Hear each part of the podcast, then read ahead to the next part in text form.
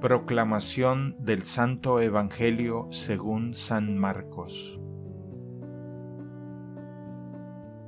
En aquel tiempo se apareció Jesús a los once y les dijo, Vayan por todo el mundo y prediquen el Evangelio a toda criatura. El que crea y se bautice se salvará.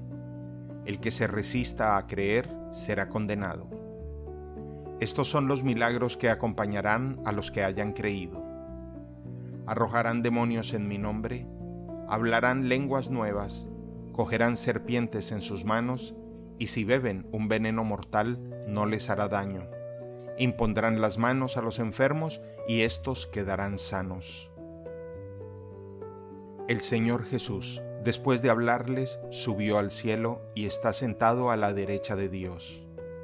Ellos fueron y proclamaron el Evangelio por todas partes y el Señor actuaba con ellos y confirmaba su predicación con los milagros que hacían.